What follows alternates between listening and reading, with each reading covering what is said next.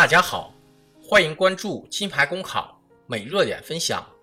今天的热点来自燕赵都市报司涵涵的文章：整治有偿补课需多管齐下。近期，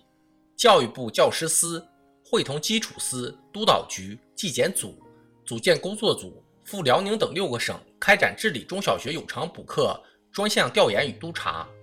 工作组调查发现，目前基本抑制了有偿补课蔓延的势头。但有偿补课行为在一定范围内仍然存在。高中，特别是高三年级，受高考指挥棒和高考升学率驱使，存在组织学生补课并收取补课费的现象。一些初三年级也不同程度存在这些问题。一些老师受利益驱动，铤而走险，以更为隐蔽的方式组织或参与有偿补课。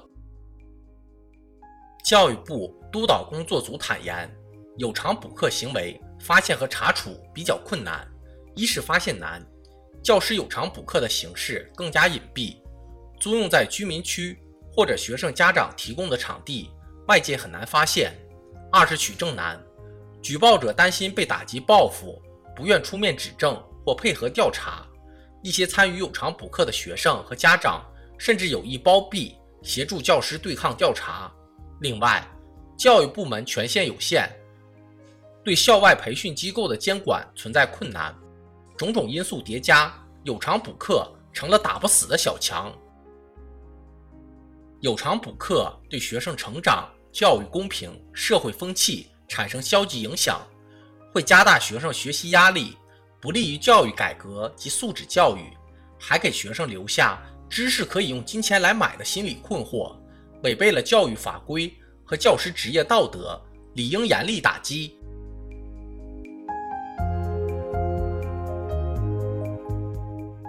有偿补课是教育问题，也是社会问题。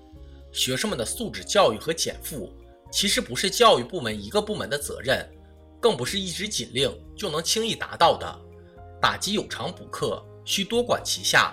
教育主管部门要全面出击，严格落实法律法规，突出治理重点，将课上不讲、课下讲或胁迫诱导学生参与有偿补课作为治理重点，发现一起。查处一起，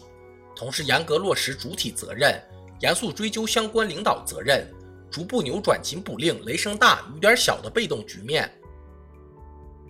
长远来看，要改变单一的功利化教育评价体系，拓宽孩子们的受教育模式和成长途径，深化教育改革，提升现代教育理念，改变家长只看分数、学生只顾做题的畸形氛围和偏执心态。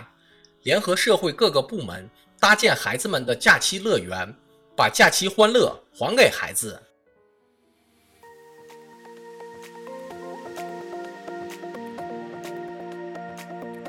好消息，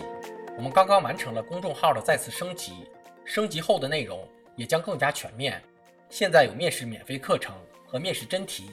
我们也会逐渐包含行测、申论、遴选等内容，是大家备考学习的有效助手。请您关注我们的公众号“金牌公考”，我们将把最优质的服务、最耐心的讲解奉献给大家。公考路上你不孤单，金牌公考带你上岸。